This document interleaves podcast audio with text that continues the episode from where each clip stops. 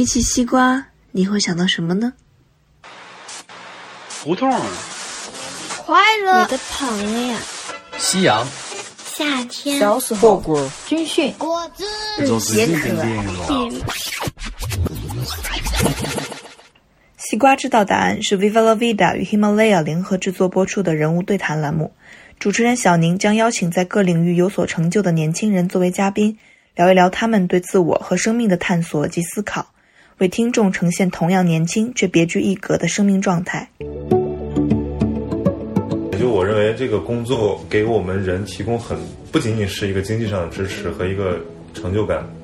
它也是我们最基础或者最最本源的一种和人链接的关系，就是我们一起劳动，一起劳作。其实人本身是一个非常非常脆弱的一个情感动物，它不太能够没有情感的去完成很多工作，而不跟人产生链接，而不获得支持。好的企业的话，就是可以把人的这种，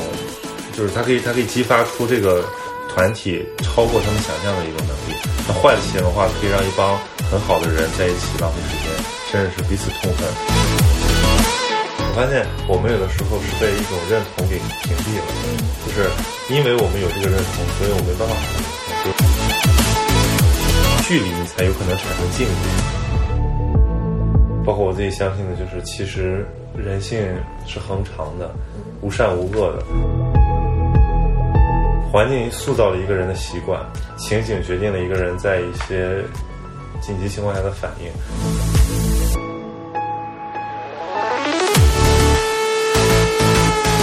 今天的西瓜知道答案，我们请到的嘉宾是我高中的学弟曹宁。那曹宁呢，毕业于复旦大学，现在在呃南风窗任记者。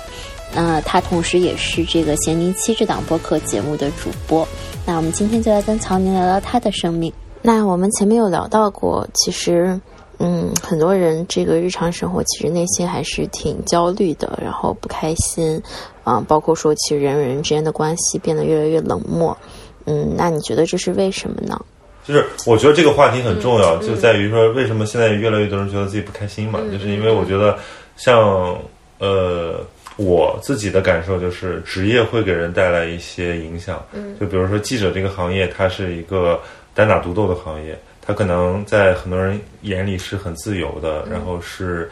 知识活动，对吧？但其实它的压力就是。呃，第一，你要自我管理，然后这个会可能会给你带来很多的这种压迫性，而且现在人为什么很拖延？其实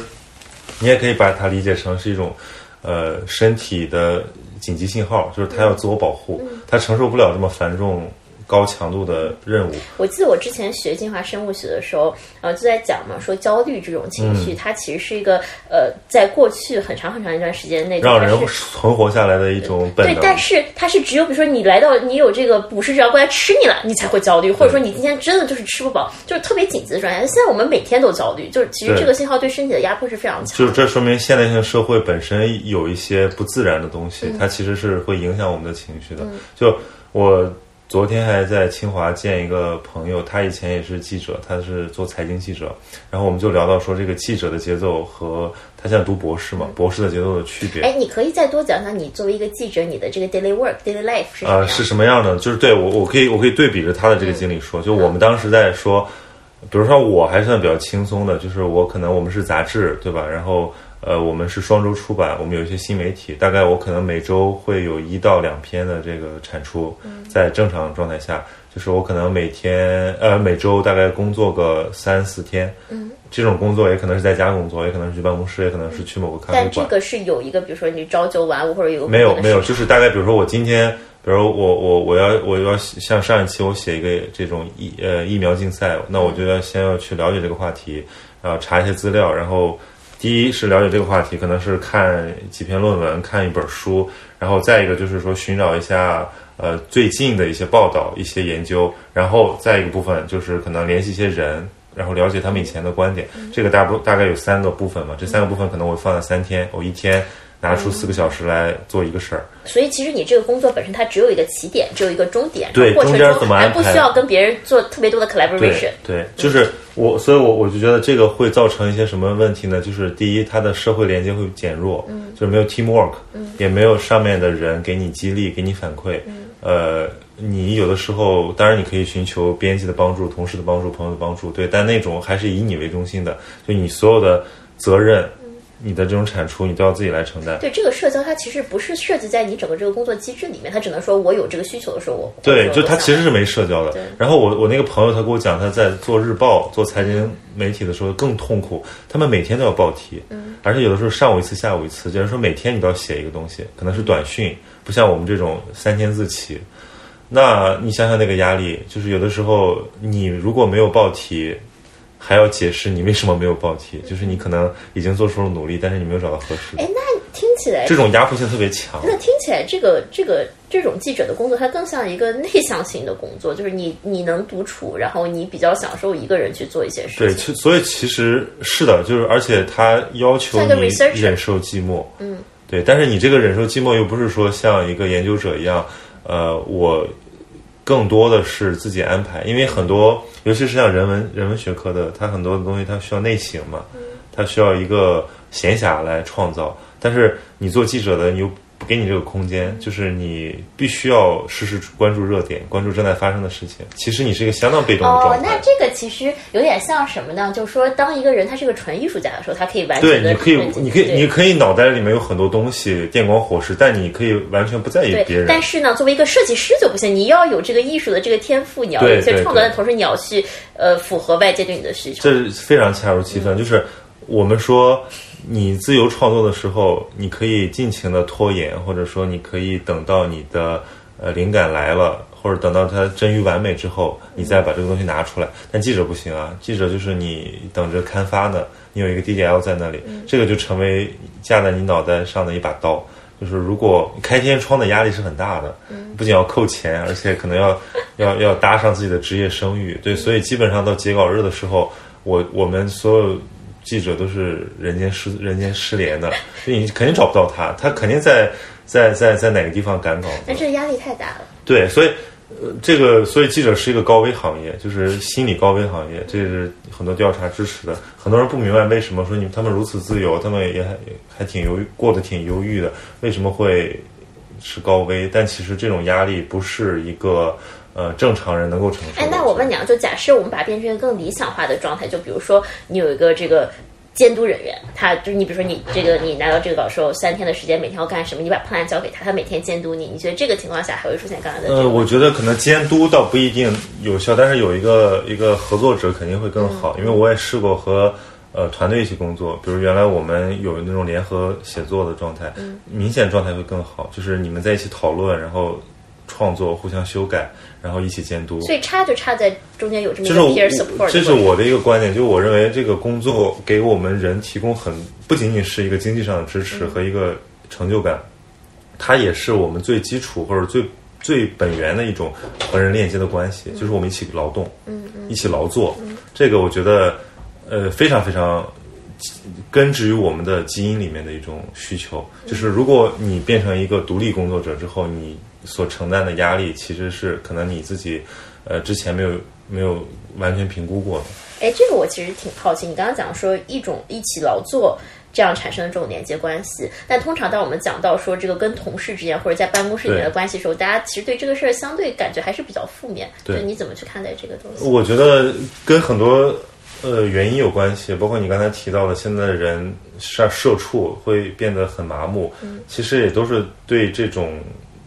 状态恶化的一种表现，就是我是认为说大一点，就是我认为我们现在这套资本主义生产方式对人的情感太过于漠视，就把人当成一个工具化的人，当成一个呃工序来来来对待。但其实人本身是一个非常非常脆弱的一个情感动物，它不太能够没有情感的去完成很多工作，而不跟人产生链接，而不获得支持。那。问题是你要创造这样一个环境，你要需要非常好的，你要有非常跟你一样的人合作，然后你要非常好的激励机制，就是你们能够鼓励你呃试错，能够鼓励你们发生这个呃工作本质要求之外的一些化学反应，然后来把事情做得更好，然后同时有一个容错机制，还要有足够的足够好的这种企业文化。如果你是在一个企业里面，呃，那我所以所以我觉得，如果这些东西具备之后，其实你可以不讨厌不讨厌工作，就是你可以你也不工作得很开心。你也你也可以不讨厌同事或者不承认对，就是就是你你你会觉得同事是你的合作者，嗯，就我之前做心理咨询的时候，那个我咨询师老用一个词，他说我们一起工作的时候，谢谢我们这一段一起工作的时光，我觉得这个特别好，就是他会把这种诊疗或者说我购买的这个服务，也称为我们一起工作。这是对我们两个人的一种尊重。我觉得，其实我们有的时候用什么甲方乙方这种来称呼，其实是对这个工作神圣性的一种消解。因为，呃，不管是谁出钱谁出力，本身你们是一个契约关系，而且这个契约关系是一种有情感交互的一种契约关系，就应该大家在一个更融洽的氛围里工作。对，其实这种时候，其实跟你一起工作的人，不管不管是你的同事，还是可能你工作上的合作伙伴，其实，呃，这样一种看待方式，更多是一个对人的尊重。因为本来可能他只是一个角色，他只是一个完成任务的这个机器，对吧？你帮我完成这个任务，跟你合作，那这个情况下，其实对方也把你当成机器，你们两个之间其实是没有任何情感或者灵性上的它。它基本是一种利益驱动。嗯，那我觉得更好的状态下下是情感驱动。我们都体验过，比如说在体育比赛里面，我们说要赢，这个赢有可能是说你可以拿到什么荣誉，拿到什么奖金，但更多的是你不想辜负你身边的这个人。嗯，那这个它就有非常深刻的这个这个道德哲学的意涵，就是我们要不错待每一个人。嗯，就是如果你觉得你的同伴。跟你为了一个目标奋斗，那么你也要同样的努力。我觉得这样才会让人人变成一个更好的人。而且确实，本来连接、被关注、爱，就是人非常底层、非常本质的一种需求。你何必不在劳作的这个过程中满足这个需求？那对社畜来讲，这个事儿就被简化成了拿钱走人。所以，如果你只是拿钱走人的话，那我当然不希望我的什么私生活被关注，我也不想跟他打招呼，也不想跟他成为朋友。大家维持着一种非常脆弱的呃这种社交礼仪。这个其实是社畜背后一个很很深刻、很悲哀的一种一种事实，就是我们的我们的呃生产关系确实已经被异化了。嗯那你刚刚聊到，就为什么是这样一个这个情况的过程中，其实你提到说它跟企业文化有关，跟激励机制有关，跟容错机制有关，就听起来它其实是一个非常 top down 的事情。你觉得怎么去达到你刚刚讲的这种理想状态我我就是我自己开始注意到这个问题，首先是自己的感受，就是我发现企业文化很重要，尤其我们这种刚入职场的人，就是明显感受到有人工作的开心，有人工作的不开心，然后我就会去好奇为什么会有这种变化。但是后来我去做一些这种呃商业案例的研究，接触一些企业家啊、我去我我终于意识到这个企业文化这个东西是一个非常非常有价值的一个呃一个课题吧，对于每个组织来讲，就是好的企业文化就是可以把人的这种，就是它可以它可以激发出这个团体超过他们想象的一种能力。那坏的企业文化可以让一帮很好的人在一起浪费时间，甚至是彼此痛恨。就是那个那个变量在于这个领导者，在于整个机构的设计。嗯嗯，对嗯，所以这种情况下，你觉得就在比如说我们大环境很难快速改变的情况下，个体能做什么？就是如果是你，你可能只是一个小白的话，那你就想清楚自己要什么之后，比如说认为快乐工作是重要的，或者说有意义的工作是重要的，那你一定要找到一个这样的工作环境，不管它是呃给你提供的保障，或者说它的薪水怎么样。但是我我认为工作本质它的这个属性，就是它给人提供意义的这个属性被弱化了，工作就变成一个呃赚钱养活自己的一个。但你觉得曾经工作是给人提供意义的吗？呃，我前两天还发了一微博，我就说这个，我看那个韩裔有个哲学家叫韩炳哲，他最近在国内挺受欢迎的，就他有一个书来讨论这个呃娱乐，就是他里面提到过讨论过这个问题，就是说我们在十八世纪之前，我们没有这种工作和娱乐区分，就是基本上这个为什么会有这种区分，是有了工薪阶层，就是他有大部分时间来投入辛苦的劳作，然后剩下一点点时间去做娱乐，这个非常符合我们现在人的娱乐观嘛。对，那你对贵族来讲是不存在这个这个区分的，因为他们不管是去看戏也好，还是说去从事从事什么艺术生产也好，这个不是一种娱乐，这个因为他们不是生产。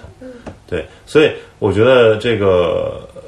观点当然是一个很具有历史基础的观点，就是我们也不是从来工作不是为人提供那么多意义的，但是我们现在可以要求我们的工作至少达到一个平衡。就他，因为我我我我思考，因为我们不是活在十八世纪。对，因为我思考这个问题，说当我们聊到生命力这个话题的时候，我们讲或者对我来说，什么样的人有生命力呢？我认为就是这个人他有意愿且有能力去跟这个世界上的人和事物建立连接。对吧？就是你看，我们觉得有生命力的人，就是要不然他特别有活力，跟人去打交道，或者他对一个事儿特别专注。可是我觉得，在这样一种就是社畜的生活下，你慢慢慢把你的生命力都磨没了，我觉得是件特别可悲的事。对啊，就是我之前跟一个朋友激烈的在讨论抖音短视频这种媒介方式对于我们这种感受力的一个呃，你可以说是残害吧。就是它其实把很多东西，把很多由人。这个感受力所带来的这种参与感都给消解了。就是我承认抖音上有很多很有创造力的一些想法，对，但是它的这种解构会让那个观看者不知不觉就陷入到一种一种疲态里面去，就他不会再去主动参与生活，他只是想通过观看消费那个情绪，然后就再划过去，再划过去，然后。直到耗费，把他的精力耗尽，就或者说他的情感已经慢慢在过程中变得麻木了。本来他会有个 up and down，就是你比如说那里面的事儿都是让人觉得很温馨、很暖，或者说很有活力的事儿，但是你没有真的去做那个事儿，你只是看了一下那个事儿，然后你人有有这种有这种能力嘛，对吧？你的镜像神经元会让你带来一些这个呃这种反应，但是那个不是真实的，因为。你任何一个温馨的一个过程的发生，都需要付出真实的努力。比如说，你和家人的团聚，和朋友的这种链接。其实他们没有在真正的对，就是他只是好像就看看对看看到了这个像，然后就以为自己拥有。哎，那我问你哈，就是这种情况跟一个，比如说我我讲，比如一个十九世纪的人，他每天都在看电影，或者一个是可能有点二十世纪的人，他每天不停的在看电影，有什么区别？因为电影也是讲故事，电影也有这么多情绪。我觉得，如果完全沉浸在电影里面，人也会也是一样的。对，就是我是一个重度影迷，就是我看过非常非常多的电影，甚至是它会让你的情感麻木吗？它呃，就会它会制造制造一种错觉，就是你好像体验了很多，但其实你还是没有那么走心的。哎，但我们不用说这个读万卷书行万里路，你要看到更多的东西，你才能有 更丰富。但但是我觉得这个就是你的主动，就是你的主观参与的。度有多少？就是包括，比如说，我觉得对话其实是一个很好的一种呃教育的方式，是相互教育的方式。就是因为我们如果要把这个对话进行的比较呃舒服的话，就是得非常投入。我得用心听哦，你要主动参与，但其实你看很多东西，就是你也可以主动参与看。比如说，你可能也可以投入很多这个精力，那那个情况下可能是更好的。对，我就举个例子好了，就是有的人现在喜欢这种什么知识付费，喜欢听书，包括有些听一些播客，他其实都是非常伴随的状态，它其实没有集中太多的注意力。但这个东西呢，也就是一个。你说好听一点叫按摩按摩功能，你说不好听一点，它就是随风而逝，就是你你听完就听完了，然后它没有在你心里留下什么东西。但是阅读就不一样了，因为。读书很难，因为我们必须承认，你要把一本这个很好的书读进去，是要非常投入的。我说这个投入只是一种精力上的投入，但这个力气、这个精力是现在人不愿意去付出的，最稀缺的。对，所以他读不进去嘛。对。那我觉得像对话这个是门槛稍微比较低，主要是你认真听、认真说，然后两个人聊得来，其实你就可以获得影响。那现在人，我比较关心，我最近在写一个东西，就是这个他们的社恐。这种状态其实是非常非常值得我们去注意的。就是为什么大家会明明很正常的一个场合的这种交往，却让人觉得心里发慌，甚至说最好不要说话。其实是我觉得要要要值得去反思的。你觉得这个跟我们比如说这个更多的被动参与生活、情感被消耗？他他第一，他有一种这个就是人的这种感受力是需要锻炼、需要这个保护的嘛？就比如像你。的这种感受，就是一旦你在一个错误的环境里面待久了之后，你自己的那个感受力好像都会出问题。就是如果一个人，像你看，你去小朋友，你去幼儿园，你没有发现这里面有社恐的人，这些这些小朋友，他们其实，我记得我小时候怎么跟人成为朋友，就是后来我妈给我讲，就是说，呃，冲到人家面前说。呃，给给他高上糖，说，呃，我我想跟你做朋友，对吧？就是你，对啊，你就你就可以一起玩了，然后你玩着玩着就玩成朋友了，或者说你玩着玩着就可以发生跟他发生链接。但是现在人越长大，其实，当然我们不用那么幼稚的方式了，但是其实已经不太愿意打开自己了，已经不太愿意跟别人交往。那社交媒体在这个过程中发挥了一些呃不完全是积极的作用，就是它过于强调一个方面的自我呈现，但是把一个整全的自我给屏蔽掉了。嗯嗯嗯，对，就尤其像大家有一个人设，但另外一个方面，我觉得也像是我之前在那个舞蹈学校的一个呃这个情况，就是你受到了太多 negative feedback，比如说你打开自己，然后对方是冷漠的麻木，或者说你打开自己，发现你并不能建立什么连接。就我们想象这样一种画面就好了，就比如说一个现在是青年人的聚会，对吧？然后突然有一个人站起来说了一些非常，呃，慷慨激昂、非常情真意切、非常甚至分分享了自己的呃一些隐私密的事情，大家会觉得很感动吗？不，大家会觉得很很奇怪甚至会有点冒犯，甚至有点尴尬，甚至想要提前离场。这个就是我们现在的这个社会的一个一个症状，就是我们已经把这种当成了一个异类。嗯嗯确实，但是就是因为我自己可能经常会创造一些这个聚会的场合，是我确实要求人们。我记得前两天我不是做了一个这个青年企业家的社群嘛？那我们讲青年企业家社群，大家想到就是啊，这这群人通抽味儿过来就是做交易的。但是我当时做这个事儿的时候，我就不想让它成为，当然那是一个工作任务哈。但是我觉得既然我做这个事儿，我就不想让它成为那样一个场合。所以呃，我们第一次活动的时候，我想第一次活动定调。那我当时请了大概三十个比较核心的人来了之后，我就跟他们讲，我说，那首先我做这个事儿就不想是这儿大家只是非常就是平缓的谈生意。其实我是希望说，大家在这儿可以去形成一种彼此的这个呃。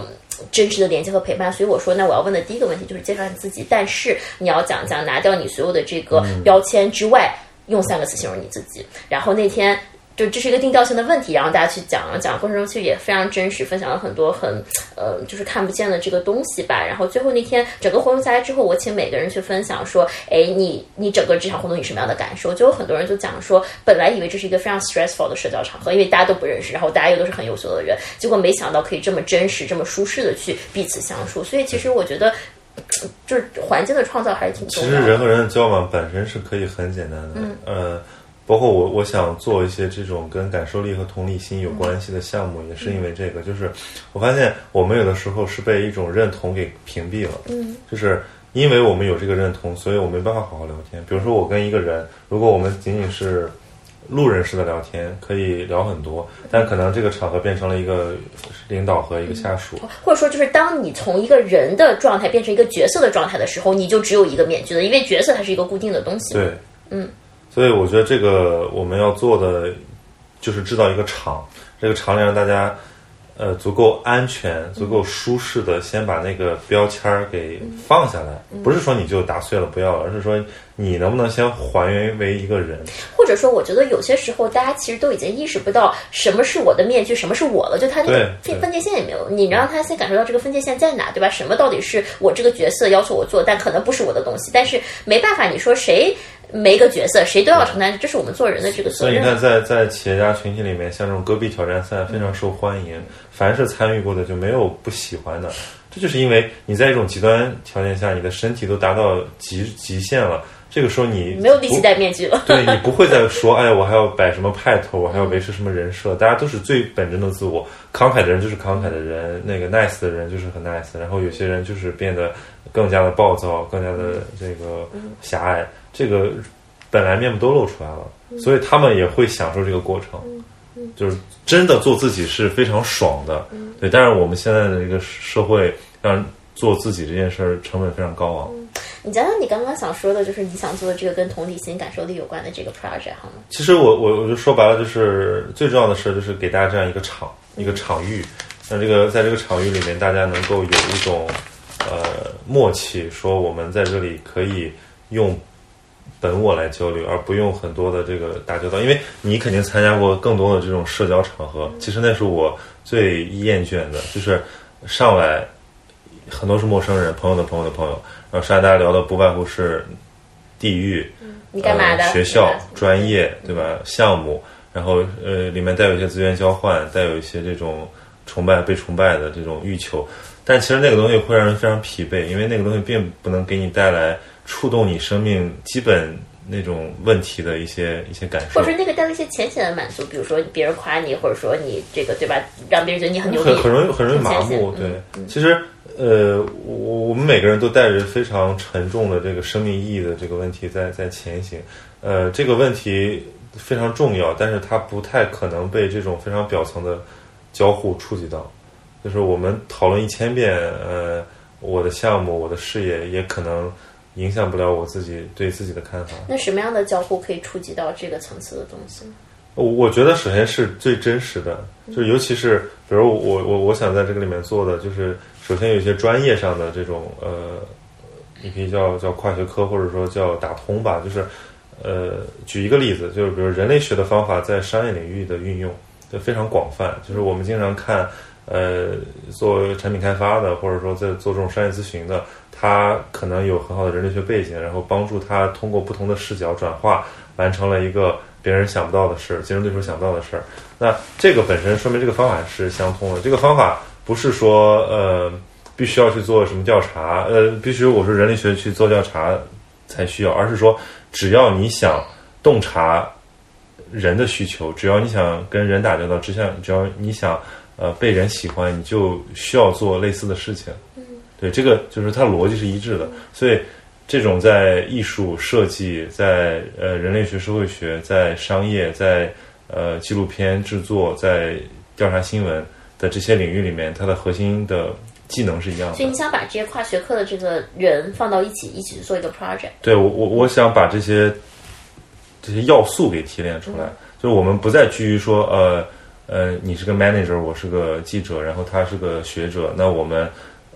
在一起讨讨论一下我们各自的领域，不是我不要做这个，我要做的是你在你那个里面做的那个事儿，用的那个东西，在我这儿怎么表达？哎，你可以举个例子吗？更具体的。呃，你比如说，其实我觉得某种程度上来讲，这个我刚才举的那个例子其实是反差比较大的，就是因为人类学是一个很很慢、很这个评价也没有那么公用的一个一个社社会科学。那商业是一个节奏很快，并且可以迅速转化为利益的这么一个领域，但他们其实有一些共同点。那还有的，比如说像这个艺术对于心理治疗的这种帮助，就是通过呃戏剧，通过这种舞蹈，通过这种身体的接触，让你可以在你的这种心理治疗里面找回你自己的身体，然后从而起到一些效果。那这个本身也是一种。你你也可以理解为它是一种跨学科，嗯，对。OK，那这是第一个要素，把不同的学科。对，还有一种就是我想表达的就是这个现在中国的这个贫富分化的社会状态，让呃阶层焦虑变得空前的强烈。嗯，就是我们总是呃，对于中产来讲，他就是非常不想被看不起，他也非常想往上面靠。那么对于这个底层来讲，他有很强烈的这种仇富情绪和这种对于社会整体的不认同感。那其实我们应该有一个这个这个这个光谱应该足够丰富，就是让不同阶层的人能参与进来，并且形成一点点理解。嗯，他怎么能形成连接呢？尤其很多人讲说，这个人他的这个智力 intellectual level 都跟我不一样，怎么形成？对，当然这个我还在设计，我还没有完全成熟。但是我我想至少，你比如说，如果有一个企业家，他是一个已经。呃，财务自由的人，但是他可以在某些场合分享一个更原始的他自己，有这个可能吗？对，所以，我我是在想，如果我我的观念不是说去让他们怎么呃。影响彼此，而是说我只是让他们打开心扉，这个环境是由我我们来主持创造。嗯，挺有意思的。我发现咱们两个人虽然走的路很不一样，很多东西很殊途同归。不管是对意义的关注，还是其实我刚刚听你下来，其实你刚刚在讲的东西是就是怎么 promote interpersonal understanding。嗯，就这个其实是我最近在想的东西。但是我可能想的更多不是这种跨学科或者说不同阶层，我想的是，呃，可能更更偏公益这个方向吧。就我们社会上有很多 underprivileged people，right？比如说残疾人，对吧？自闭症患者、农民工群体等等等等，那很大程度上你会发现，他们面临的困境，一方面是他们比如说身体自身的残疾或者自身的贫困，但更大的问题其实是社会来的歧视。就比如说，大家觉得残疾你就什么都不能做，所以没有意义。他其实这个时候他心里是受到重创的。如果说你仅仅你都不用给他钱，你给他提供的是来自其他的人关怀。理解和温暖，其实对他来说已经非常非常大的意义了。所以，其实我一直在想，就是我在做的这个事儿，Viva 他怎么能够通过包括艺术疗愈，然后包括可能一些调研，然后包括说一些传播的东西结合在一起，能够让这些群体他真实的这个境况，然后他的声音，他作为人的一面被更多人看到，然后以至于形成这个社会的这个融合，是他们其实可以像一个正常人一样被接受。说一句很悲观的话，就是。就其实人类的悲喜并不相通，就是我们极富同理心的人也很难就真的就活成另一个人，这是不可能的一件事情。我们首先接受这个事实，但问题是我们不应该就因此放弃这种尝试。就你刚才讲的那个非常好，就是尤其是这种本来他们就因为先天缺陷受到更受到歧视的这种状态的人。这个不是他们选择的，这个是非常你如果用正义的学说这个来讲，这个是他们完完全全是要被这个社会后天补偿的一个 一个群体，对，但是他们却遭受了更多的不公和这种歧视。那其实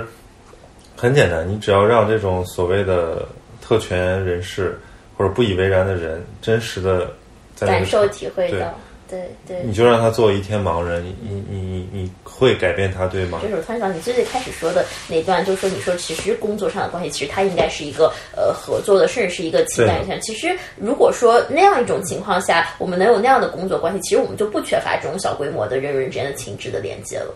只不过我们现在并没有那样的关系。对，你看现在其实年轻人，就是九零后、九五后这些人在自己的工作里面能够获得。情感意义上的支持的其实比较少的，大家跟同事关系比较淡漠，而且他们又被从这个校园里面拔除，就是原来同学呃这个老乡能够提供的那些意义感又慢慢的在消解，所以。抑郁症可能越来越多，或者说大家可能越来越过得越来越。而这还导致一个问题，就是两性关系变得前所未有的难，因为你其他的社交关系被瓦解，导致你所有的社交需求都集中在那一个人身上，好吗？你希望他是你的灵魂伴侣，给你带来好奇、安全感，这个那个。可是谁是完美的？其实没有人是完美的。对，所以根本上就是你不应该把所有的社交需求压到这一个人身上。而且我我我可能在这其中我还想强调技术带来的作用，就是。社交媒体看似是拓展了我们的交际面，让我们认识了很多以前不可能认识的人，但其实他又把这个交际变成了那个非常单向度的一种过程，就是他没有展现一个立体的人，哪怕他是个全息投影，对吧？你一个你跟一个人，你加了他的各种各样的社交媒体，你见过他，甚至，但你们还是停留在一些非常短暂的交流。你跟没有跟这个人一起生活过，或者经历过事情。对你，比如说我在修和我们的我们做这个事儿的时候，其实我们是后知后觉，我们不知道我们什么做对了。后来想，为什么大家在这里面关系很融洽，或者说这些师生关系很融洽，是因为我们把他们集中在一起，同吃同住，然后让他们一起吃饭。就是你不仅看到一个在课堂上传播知识的这么一个呃知识的榜样，你同时还看到一个他在生活里面他怎么带孩子。对吧？他怎么这个呃面对讲述他那些生活里的困？哎，这是不是也是就是很多时候现在那些真人综艺节目这么流行？就你其实你能对对，我觉得有，就就很多人会因为包括我自己有这种感觉，就是我可能对一个人一个比如说一个一个明星公众人物完全无感，但是我看了他一个真人秀之后，我会对他产生好感，因为他就是我们一样的人。对，嗯，对。但是按照那韩敏哲在那个书里面讲的，就是说这个尊重。就是这个 respect，它本身是有回回望的意思，就是你有距离，你才有可能产生敬意。没有距离是一定不会有，因为我，但是我们现在现在说是一个没有距离的一个社会，所有东西都是短平快，都是直接，甚至我们要把这个过程极度浓缩。就我们希望所有人都是整个社会都是扁平的，但是这样会消解掉神圣性。消解掉我们那些敬畏的东西。嗯嗯，其实你刚刚倒给我一个灵感，就是包括你刚刚讲的说，你希望不同阶层的人融合在一起，包括我刚刚讲的说这些特殊群体，或者说 underprivileged group 和这个大众的这个融合，其实确实应该让他们看到彼此人的一面。因为你这让我想起我过去的一个经历，就是我去年夏天不是去了趟以色列嘛，然后呃，当时我们。因为去研究这个巴以问题，我们拜访了很多人，其中有一个人呢，他曾经是哈马斯恐怖分子，呃，是个巴勒斯坦人，好像从小就说我要这个为我的国家这个复仇，然后也这个杀过人，然后后来进了监狱，嗯，然后当时他其实还是觉得说，就是还是想复仇，但是听到了一些非暴力沟通的东西，直到有一天他有个朋友跟他讲说，说你愿不愿意去一趟这个以色列，去趟耶路撒冷，对吧？然后呃，一方面跟跟当就是跟这个以色列人去更多的有这个了解和交流，另一方面去看。看你的这个，他不是那个大圆顶寺在那儿嘛，对吧？他的这个圣地，然后他其实本来不是很想去，但是他又不好拒绝。他说：“如果你能给我剩下签证，我就去。”结果最后还真的生下来了。去了之后，就是整个那趟旅程给他带来的改变，就是他突然发现以色列人不是他想象中的那种每天拿着枪拿着刀就是为了杀死巴勒斯坦人的人，而是跟他们一样。就是正常有吃有喝，对吧？像一个人，就是他说，就是我看到他们作为一个人的一面，我突然意识到说，其实，在呃整个这个冲突中，每个人都是受害者，所以他最后变成了一个八亿。对，所以就是说，我们这个就涉及到我们以什么样的道德观评价人，是说有好人有坏人，有善人有恶人吗？还是说，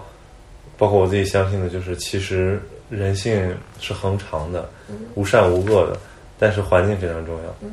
情景非常重要。环境塑造了一个人的习惯，情景决定了一个人在一些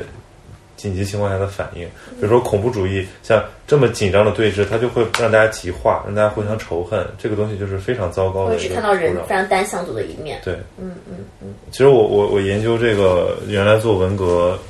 包括后来看到一些这个呃，就是我我的大的研究主题是二十世纪的极权主义，嗯，然后纳粹，这里面一些很共通的点在于。参与其中的那些所谓作恶的人，他们其实本身不一定是十恶不赦的人，他们可能只是普通人，甚至是好人。平庸之恶嘛。对，但是这个在在我们老我们老说平庸之恶，就是只只是觉得说不作为可能成为一种恶，但是我们要考虑到是什么影响了他们，或者什么让他觉得对，是就是什么让平庸成为一种恶，就是这个这个情景是非常重要的，所以这是我。特别讨厌特朗普的原因，就是他，我我像像桑德尔说的，就是他非常痛恨特朗普，但他非常同情特朗普的选民，就是他理解特朗普产生的这个社会基础，但问题是，由借由这样一个人，情况变得更加糟糕，然后人们开始互相仇恨，然后且更不可能理解彼此。嗯嗯，呃，我还想重新说回刚刚我们的一个话题，就讲到感受力这个部分。跟你分享一个我疫情里面最神奇的一个经历，就是有一天。非常好像那天没有什么特别的事儿，也是疫情期间我就是不让出去嘛，然后那我就去海边儿，海边没有人，所以我在那儿散步，经常就是早晨起来，然后中午吃个饭，然后下午就去海边溜达好几个小时。在青岛。在青岛，对。哦，我从来没有见过那么那么安静和空旷的海边儿，对。然后晚上回家跟我妈看一部电影，吃饭，然后。呃，晚上再自己看看书，这样就是基本上每天都是如此，连续过了十几天。然后有一天晚上，我记得是那天可能是有点累了，白天走了很多路，然后晚上就呃看完电影，看了会儿书，然后就躺那儿想一些事情，然后就闭上眼睛，然后就发现很多回忆就开始涌现，就是我发现我特别真切的回到了那些场景，然后就好像是说。我在做了一个时空穿梭机，在我的童年的往事中穿穿梭。想起来了很多东西。对，就是那些那些东西，我以为我都忘了，但其实我都记得。就是它就是真实发生过。比如说那天我吃了一个什么东西，它是什么味道，那是什么温度，对方的表情非常鲜活，然后而且非常快、非常密集的从脑子里过。很像我之前有。就是经历过那种内观，就十天，你知道，非常像，就是你的这个感知力、觉察力一下子。然后你知道，然后就那个过程不知道发生，就是有，而甚至他有点恍惚，就是我有点困意，但是其实没睡着，但是就发生个过程。然后最神奇的就是我突然发现我流泪了，就是想着想着就突然摸了一下自己脸，哇，怎么全是泪水？然后但是我一点都不觉得哀伤，我不是因为什么事情，他甚至甚至感到喜悦，你知道吗？然后我就突然觉得好像什么东西解开了，就虽然。不知道什么东西解开了，成觉一切皆可原谅那种感觉，特别平和。然后那然后就就睡着了，然后那天就睡得特别好的一个觉。第二天起来想到这个过程，觉得不可思议，然后想再现，再现不了，就不知道怎么再现。特别美好，特别美好。对我其实，在疫情中就没有你这么这个。他是他是他是不期而至的，我也不知道，我没有主动唤醒他。对，但是我在疫情中有有过很多次这样的感受，就是我疫情那段时间，呃，但疫情可能国内已经比较平缓的时候，我才回国的嘛，就三月可能四月初左右的这个时候，我那段时间经常散步，就这不是离使馆区很近嘛，那很多树，嗯，因为可能心态足够平和，就是散步的时候，比如说当你去。靠近一棵树的时候，你可以感知到很多的。我记得我那段时间有很多困惑，就是我我当时有一个什么困惑，就当时 当时喜欢一个男孩子，然后但是不知道应该接下来怎么去怎么去推进，然后就是心里很多纠结和疑问，然后就就很烦，然后就走路，然后但因为这段时间就是整个情绪特别平和，走到一棵树。就是跟前，我突然觉得那棵树在吸引我，我就走进那棵树。平时你是感受不到这种东西的。然后摸了摸那棵树之后，就树就告诉我答案。他告诉我说说，其实你看小宁，你经历了这么多事情，对吧？你当时做了 Viva，其实 Viva 在很多人眼里看来，它是一件充满困难的，或者说你怎么能够坚持下来一件事儿。但你当时其实心里一点犹豫都没有。你是不是写了什么树知道答案？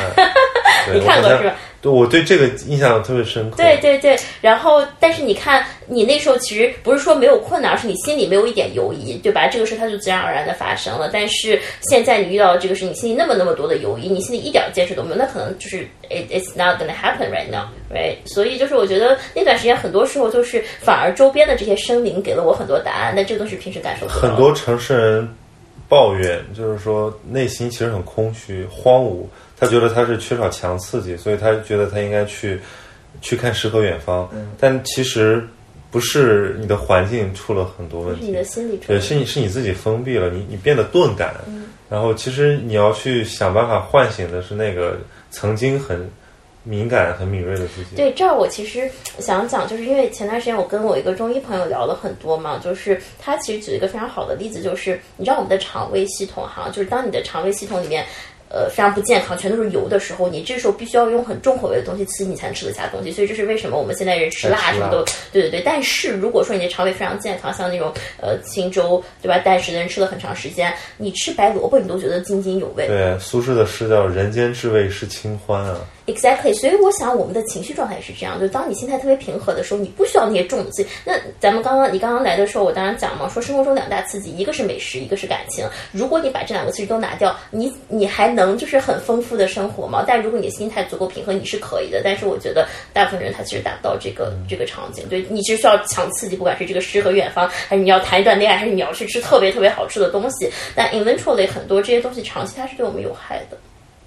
或者说，这个就最后变成竹篮打水一场空，就是你其实会更绝望。你像一个推巨石上山的西西弗斯一样，你发现你好不容易对抗一下绝望，啪，这绝望又回来了。或者说，就是这个洞是无底洞，你不管往里填多少东西是填不满的。对，因为它根本不治疗，嗯，就是它不不是病根儿的问题。尤其像旅行这个这个东西。呃，很多人迷恋在路上的状态。曾经我也很迷恋，我希望好像说，我是不是到了这个什么什么东非大草原，或者我看到沙漠，看到大海，我就一下子就哇如释重负，然后就获得了这个启发，就幻想那个过程。因为这就电影看多了嘛，典型 就是就是就是认为我们的生命就是所所就是迷信顿悟。但其实我们讲渐顿而发，还有渐悟，渐悟非常重要。渐悟其实是不断的去。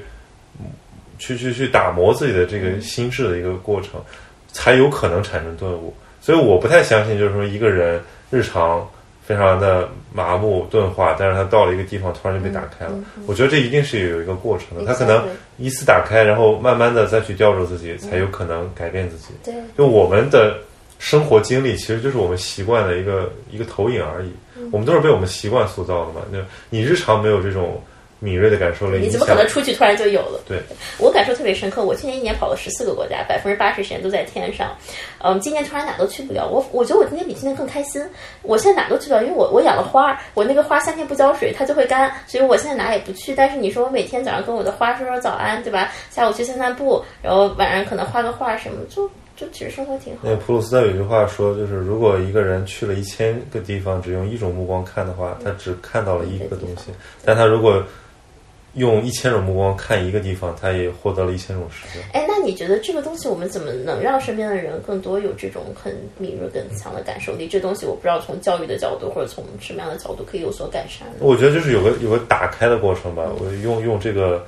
周濂，他有个书的名字，就是他叫《西方哲学一百讲》，他的名字叫“打开”。其实首先就是要打开。我觉得打开的意思就是说你。所以，我我刚才讲说，我我觉得所谓教育，其实也只是营造一个场而已。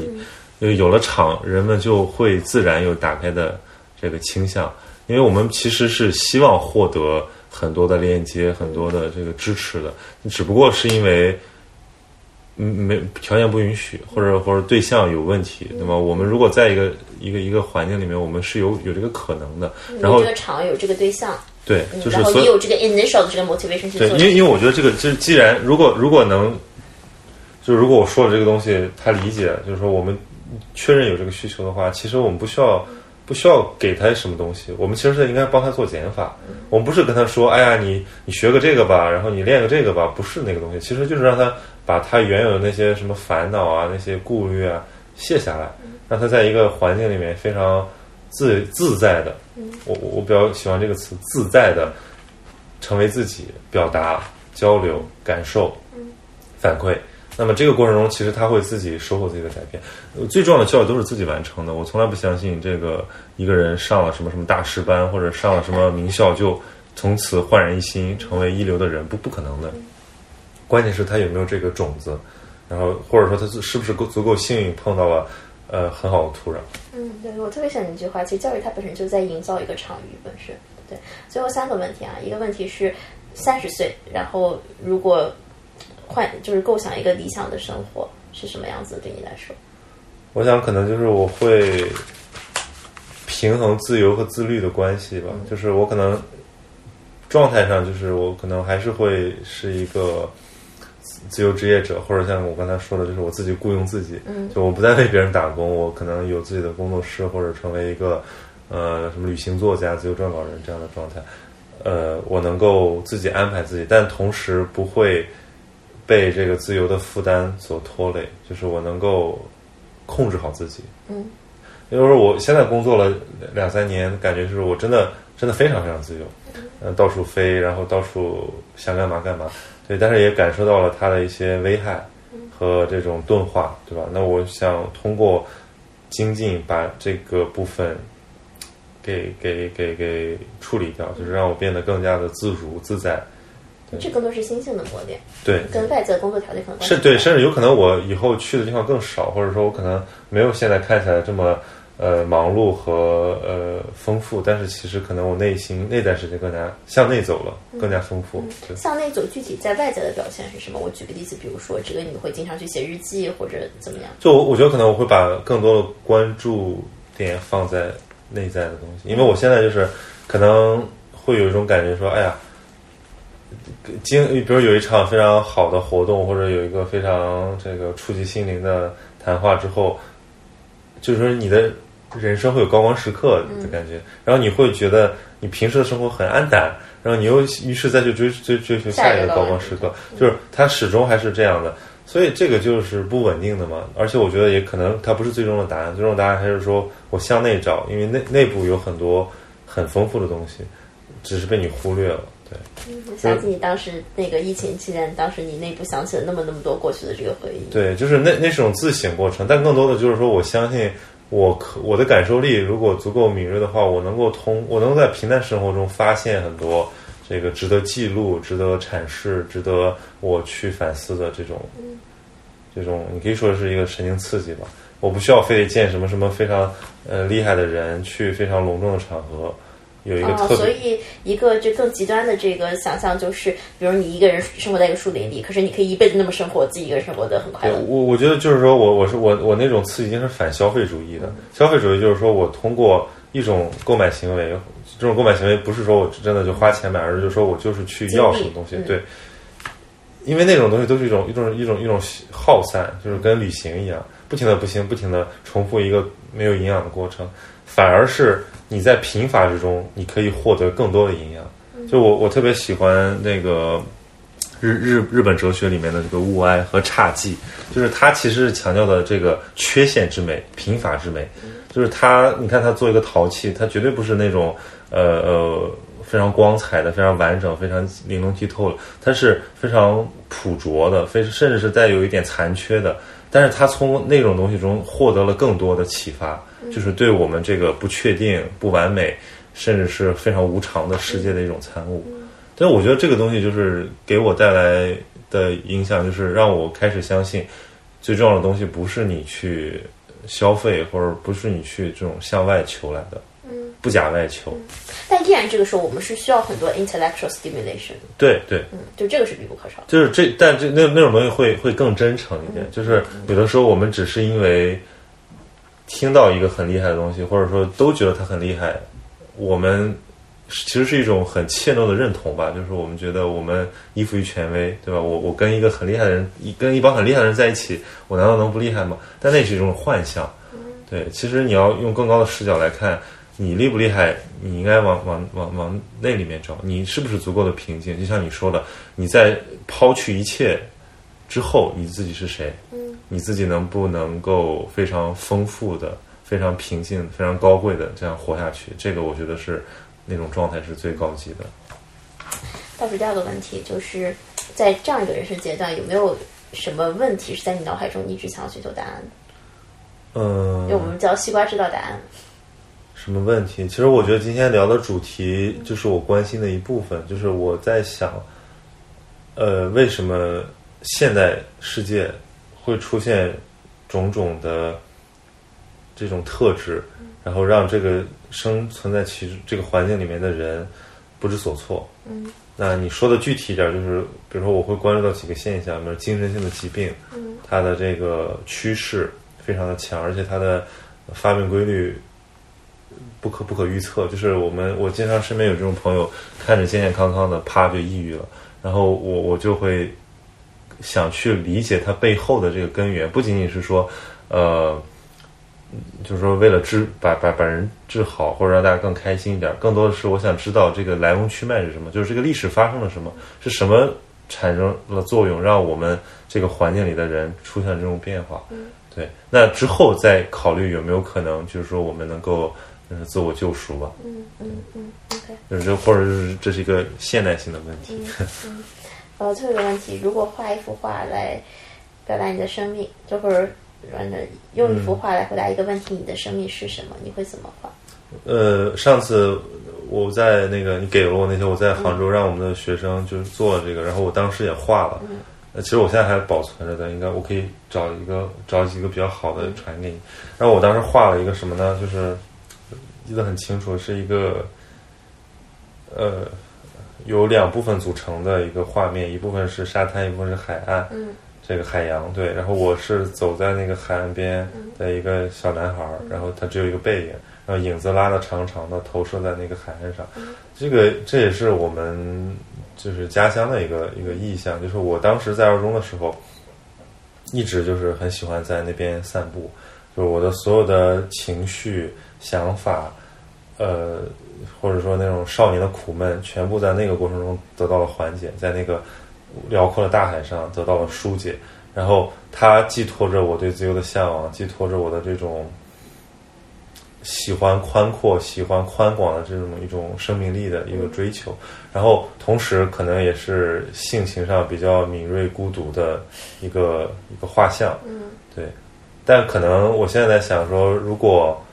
再让我这一年了，对，然后再让我往上补什么东西的话，我可能在远方我会画一一群朋友，或者说一个小木屋，就是它代表的是是人群，是我的我在意的这个家人和朋友。就是我可能我虽然在外面流浪了很久，虽然我看起来很孤傲，但是我其实是心里是有安全感的，我是在走在回家的方向。是有的，对是有安全感的。对，就是我我上次画的没有，上次我画的就一个人在海边走。现在有了，现在我可能想给那个东西画上，因为我才意识到，其实我需要和人发生链接。就以前更多的是享受自由嘛，现在觉得说你要平衡自由，且你要有链接的自由，你要有责任的自由。嗯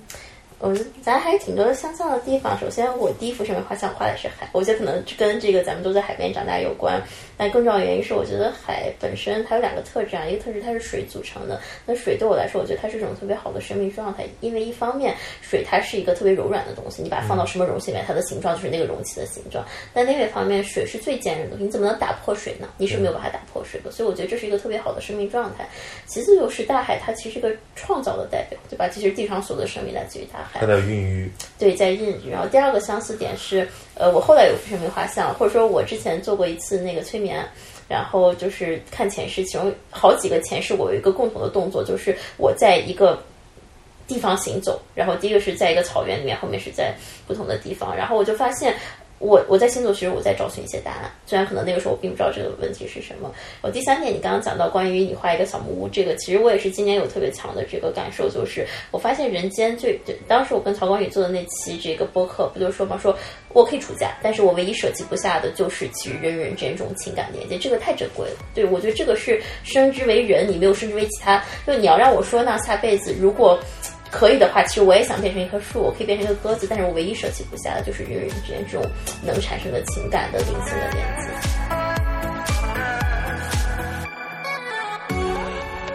嗯，如果为曹宁画一幅生命画像呢，我其实会想到金字塔。嗯，就是我觉得曹宁的内心有非常沉静，然后非常沉稳的一部分，就是他是可以站站在这个地面上，然后可以深入地表的根基的。然后，但是另外一方面呢，就我想这个呃金字塔上有一个狮身人面像，就是。我觉得可以感受到他内心的那种火热，那种对人的这个情感的这个向往，嗯，然后对，其实我觉得他的很多思想，然后他的很多这个思考，其实是在很多时候就人与人之间这种比较冷漠的像沙漠一样的关系里面，其实嗯，就像开开出了一片绿洲一样这样的感觉，所以我会想把他的生命画成一个有狮身人面像的金字塔。